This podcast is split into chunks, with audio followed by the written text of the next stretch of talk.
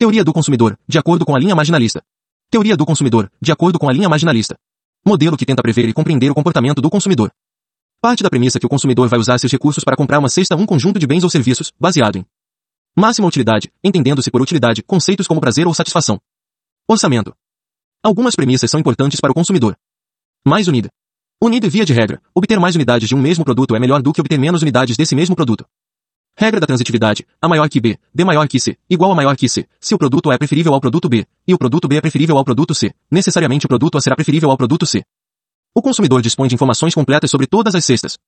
Há um padrão racional, previsível e lógico, de comportamento. Utilidade. Utilidade total, utilidade acumulada somando-se todas as unidades da cesta.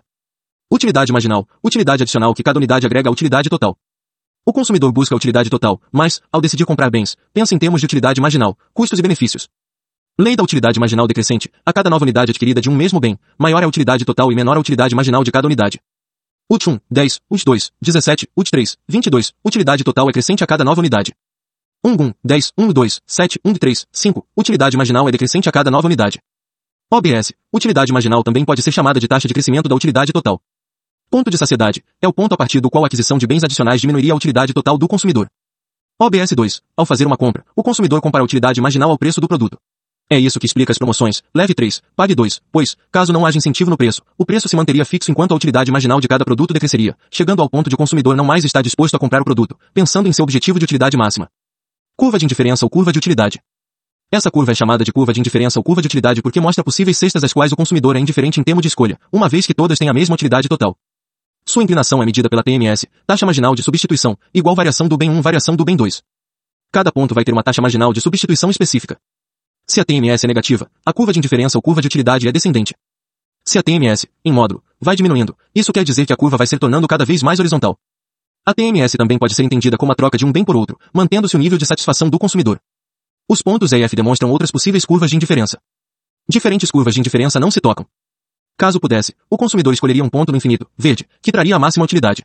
Ele é restringido, porém pelo orçamento. Ao mapear as várias curvas de indiferença do consumidor, pode-se criar um mapa de curvas de indiferença do consumidor, que é a estrutura de preferências do consumidor. Duas curvas de indiferença não podem se cruzar, pois, segundo a regra da transitividade, o ponto X seria indiferente ao ponto Z, o que é impossível e não representa a utilidade máxima ao consumidor.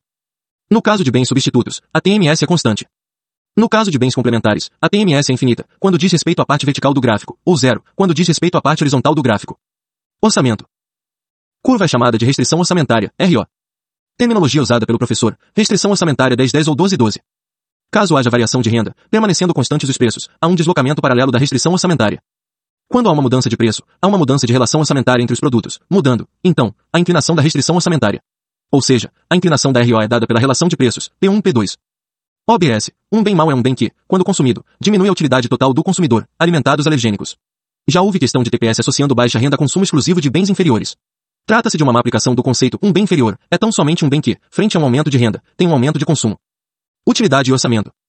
Colocando no gráfico a restrição orçamentária e a curva de indiferença de máxima utilidade, pode-se encontrar vários pontos de contato. A IC se adequam à restrição orçamentária do consumidor, mas não se encontram no ponto de máxima utilidade, pois se refere a uma curva de indiferença inferior. B é o ponto ótimo, que alia a restrição orçamentária à curva de indiferença de máxima utilidade. D estaria em uma curva de indiferença superior, mas não se enquadra na restrição orçamentária. Ponto ótimo. Solução 1. Ponto de contato, ou tangência, da curva de restrição orçamentária com a curva de indiferença de maior utilidade. Solução 2. Taxa marginal de substituição igual relação de preços, ou inclinação da curva de indiferença igual inclinação da restrição orçamentária. Ou, ainda, a taxa de troca de um produto por outro na cabeça do consumidor, expressa pela TMS, é igual à taxa de troca de um produto por outro dada pelo mercado, observada na relação de preços. Solução 3. Relação benefício-custo é igual para ambos os produtos. Na equação azul, o preço dos vestuários aumenta, diminuindo seu benefício-custo e se tornando mais atrativo do que o alimento. Como seu preço diminui, o consumidor compra mais vestuários, e dessa forma, sua utilidade marginal decresce. Como compra mais vestuários, compra, consequentemente, menos alimentos, e dessa forma, sua utilidade marginal aumenta. O consumidor vai, então, encontrar um novo equilíbrio entre vestuários e alimentos para chegar à utilidade máxima. Análise do consumidor. Efeito substituição, impacto sobre o consumo de um produto causado pelos preços relativos. Efeito renda, impacto sobre o consumo de um produto causado pela renda. Efeito preço. Impacto sobre o consumo de um produto causado pela variação no preço desse produto, soma do efeito substituição e do efeito renda. Com aumento no preço de um produto normal, ao efeito renda, causando diminuição na quantidade consumida do produto pela diminuição da sua renda. Com aumento no preço de um produto normal, ao efeito substituição, causando diminuição na quantidade consumida do produto pelo aumento do seu preço relativo. Com aumento no preço de um produto inferior ao efeito renda, causando aumento na quantidade consumida do produto pela diminuição da sua renda. Com aumento no preço de um produto inferior ao efeito substituição, causando diminuição na quantidade consumida do produto pelo aumento do seu preço relativo. A prevalência do efeito renda ou efeito substituição depende do produto e do consumidor. Quando o efeito renda prevalece, aumento do consumo levado pelo aumento do preço, este produto é chamado de GIF. É o caso de passagens de ônibus. Quando o preço da passagem aumenta, isso te incentiva a usar Uber durante o fim de semana como alternativa. Porém, a passagem diária de ônibus tem um impacto considerável no seu orçamento, de modo que isso te impossibilita de utilizar o serviço do Uber, e, na prática, te restringe ao consumo de passagens de ônibus. Axiomas de preferência. A teoria do consumidor parte do pressuposto de que os consumidores agem racionalmente com base em preferências.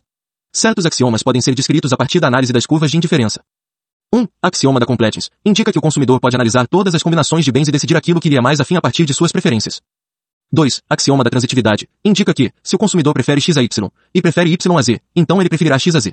Esse axioma é importante para manter a decisão do consumidor no âmbito da racionalidade. 3. Axioma da seleção. Indica que o consumidor busca sempre a combinação de maior preferência. 4. Axioma da dominância. Indica que os consumidores preferem consumir mais do que menos de um mesmo bem, também chamado de axioma da ganância, axioma da avidez, axioma da não saciedade e axioma da monotonicidade. 5. Axioma da continuidade. Afirma que existe uma curva de indiferença, sendo ela uma linha divisória separando as combinações preferidas daquelas rejeitadas. 6. Axioma da convexidade. Afirma que a curva de indiferença é convexa em relação à origem.